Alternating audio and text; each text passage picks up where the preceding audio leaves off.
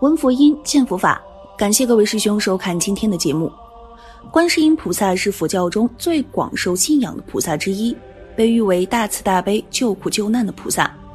许多信众在遇到困难或痛苦时，都会诚心祈求观世音菩萨的加持和保佑。那么我们在拜观世音菩萨时，应该如何祈求才能得到菩萨的响应和赐福呢？在佛教经典中，有一句话是专门用来赞颂观世音菩萨的，就是“南无大慈大悲观世音菩萨”。这句话的意思是，我向具有无量慈悲和智慧的观世音菩萨皈依和敬礼。这句话不仅是一种礼赞，也是一种皈依和祈愿。当我们默念这句话时，就相当于把自己的心与观世音菩萨的心相通，把自己的苦与观世音菩萨的慈相合。把自己的愿与观世音菩萨的愿相应，这样我们就能感受到观世音菩萨的慈悲光明，得到观世音菩萨的智慧指引，消除自己的烦恼和障碍，增长自己的福德和功德。默念南无大慈大悲观世音菩萨这句话，对自己有哪些益处呢？具体来说，可以分为三种。第一，默念这一句话可以增加信心和敬仰。观世音菩萨是无量慈悲的化身，他对所有众生。都没有分别和偏爱，只要诚心念他的名号，就能得到他的加持和保护。默念这一句话，就相当于向观世音菩萨表达了我们的信赖和依靠，也相当于向他发出了我们的祈求和愿望。这样做可以增强我们的信心和敬仰，让我们感到安心和欢喜。第二，默念这一句话可以净化心灵和业障。观世音菩萨是清净智慧的化身，他能照见所有众生的烦恼和罪业。而且能用各种方便法门来帮助众生消除烦恼和罪业。默念这一句话，就相当于向观世音菩萨借用了他的清净智慧之光，来照亮我们自己的心灵，并且洗涤我们自己的业障。这样做可以净化我们的心灵和业障，让我们感到清爽和轻松。第三，默念这一句话可以开发慈悲和智慧。观世音菩萨是慈悲智慧的化身。他不仅自己具足了慈悲智慧，并且能引导所有众生也修习慈悲智慧。默念这句话，就相当于向观世音菩萨学习了他的慈悲智慧之道，并且效仿了他的慈悲心与福德智慧。观世音菩萨是大慈大悲的救苦救难的菩萨，是无量光明的智慧的菩萨，是无边法门的善巧的菩萨。观世音菩萨的名号，就是表明了他的愿力和行为。他能观察众生的声音，了解他们的苦乐，随时随地都给予他们所需的帮助。因此，无论是佛教徒还是非佛教徒，都可以向观世音菩萨祈求平安、健康、幸福、智慧等各种福报。但是，我们在拜观世音菩萨时，不应该只是单纯的求取一些外在的利益，而忽略了内心的修行。观世音菩萨不是一个可以随意满足我们的贪嗔痴等烦恼的神灵。而是一个可以引导我们走向解脱和觉悟的导师，因此我们在拜观世音菩萨时，应该有一种虔诚、感恩、信赖、依止的心态，同时也要有一种学习、模仿、实践、证悟的心智。我们应该以观世音菩萨为榜样，发愿成为一个能够利益自己和他人的人，而不是一个只知道索取和享受的人。南无大慈大悲观世音菩萨。并不是一个咒语或者符咒，它并不能自动的给我们带来各种奇迹和神迹。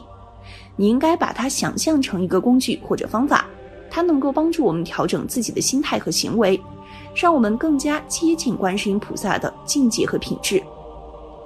接下来，我们来听一位佛友分享的真实故事。每当我遇到困难的境界，内心感到沮丧的时候，一想起这件事儿，就会使我又信心百倍的念佛。这件事儿是我的好朋友阿青告诉我的。阿青有一个朋友，他的先生是海洋学院毕业的。有一年在快过年的时候，和几位海洋学院的同学，因为有专业驾驶船的技术，就一起应征去拍唐山过台湾的影片，做驾驶船的角色。在拍片之前，需要先去试船。那天他们就照计划驾驶一艘他们不曾驾驶的船，由高雄港出发，要去嘉里港。阿青平时常常劝他们出海要记得念观世音菩萨，当时也不清楚他们到底听进去了没有，平时也看不出来。那天他们开始出海去试船，在海中遇到寒流，海上风浪很大，他们对那艘船的性能也不太熟，可能船也不太好。忽然间，那艘船翻了过去，在寒流中，大家跌入海中，一片惊慌、害怕、恐惧。虽然一起去的几位朋友都是专业的技术人员，也有一些救生设备，但在寒冷的风浪中，四面都没有救援，真是惊涛骇浪，大海茫茫。那几位朋友一个一个都挡不住，一个一个相继失去生命。他眼睁睁地看着朋友前后都被大海吞没，心中的痛苦和恐怖真的是没办法形容。不但天气寒冷，风浪大，而且天色越来越暗。他想起他的太太正在等他要回去吃饭，但是竟然自己落难在海中，大家都不知道来救援，真是悲惨。在这恐怖黑暗的时刻，他忽然间想到，阿青平时劝他念观世音菩萨的话，以前感觉用不上，没放在心上，可在那种无依无靠的大海中，他逼着自己保持清醒，拼着命一直念。大慈大悲救苦救难观世音菩萨，观世音菩萨，观世音菩萨，观世音菩萨。他自己也不知道念了多久。后来有一艘渔船把他救了起来，送到医院，他才知道他已经在海上漂流了十四个小时了。话又说到，那艘渔船为什么会去救他呢？这真是念观世音菩萨不可思议的感应。那位救他的渔夫，本来那天是不打算出海的。因为寒流来，风浪大，所有的渔民可以说是全都休息，没有人出海。但是那天很奇怪，这位渔夫他们家拜佛的香炉忽然间发炉，也就是香炉中冒火。渔夫的太太也不知道是怎么回事儿，就一直赶他先生要出海去。他先生就很不欢喜，说：“今天寒流来，根本没人出海，为什么一定要叫我出海呢？你平时也不是那么爱钱的人，今天是怎么搞的？”那位渔夫后来是和太太吵起来，赌气之后才出海去的。一出海，他就看到了那个人在海中。渔夫本来以为是一条鱼，把船开过去一看，才知道是个落难的人。把他救起来，送去家里的医院。医生检查，除了看他眼睛很红，红的像红萝卜以外，也没有什么不正常。他也没有感觉有什么不舒服。我们想想。十四个小时泡在滔滔大浪中，又眼睁睁地看着朋友一个一个死去，既没有粮食，也没有喝水，海浪又那么冷，又没有救援，天又那么黑，竟然能够活着回来，是多么神奇！医师也觉得很不可思议，因为一般人到海水浴场去泡半天就要脱皮了，而他自己深深感觉到是念观世音菩萨不可思议的感应，特别跑回来告诉阿青。反过来鼓励阿青。每当我遭遇了困境，就问自己说：“你的情况有寒冬落海、四面无人那么糟糕吗？有漂流巨浪、绝粮绝水那么悲惨吗？没有啊。那位朋友从来没有念过观世音菩萨，生平才第一次听到称念，就能够漂流那么久，又毫发无伤，也不觉得痛苦，甚至也不觉得那么久。他在那么悲惨的情况下，一心虔诚。”福利都能够加倍到他，身心都安然，还安排人去救他。你又没有那么惨，难道这样伟大的佛力不能加倍你身心安然吗？我反问自己，难道你学佛这么久，心里反而不如他吗？难道你和佛菩萨的感应道交反而不如他吗？千江有水千江月啊，难道菩萨不常在你的左右吗？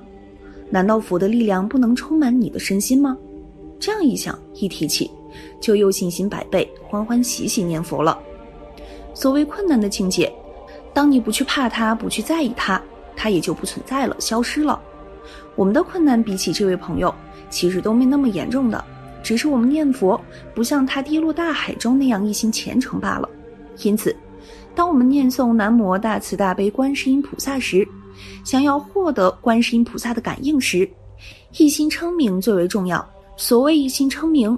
就是专心一意的念，使能念的自己与所念的观音融而为一。《观音一书》卷上是曰：“称名有二，一是二理。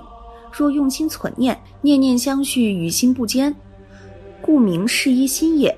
达此心自他，共无因不可得。无心无念，空会相应，是知声相空，忽想不实。能称所称皆不可得，是名五称，是为理一心也。”好了，今天的内容就和大家分享到这儿了，期待大家在视频下方留下自己的感悟。那我们下期节目再见。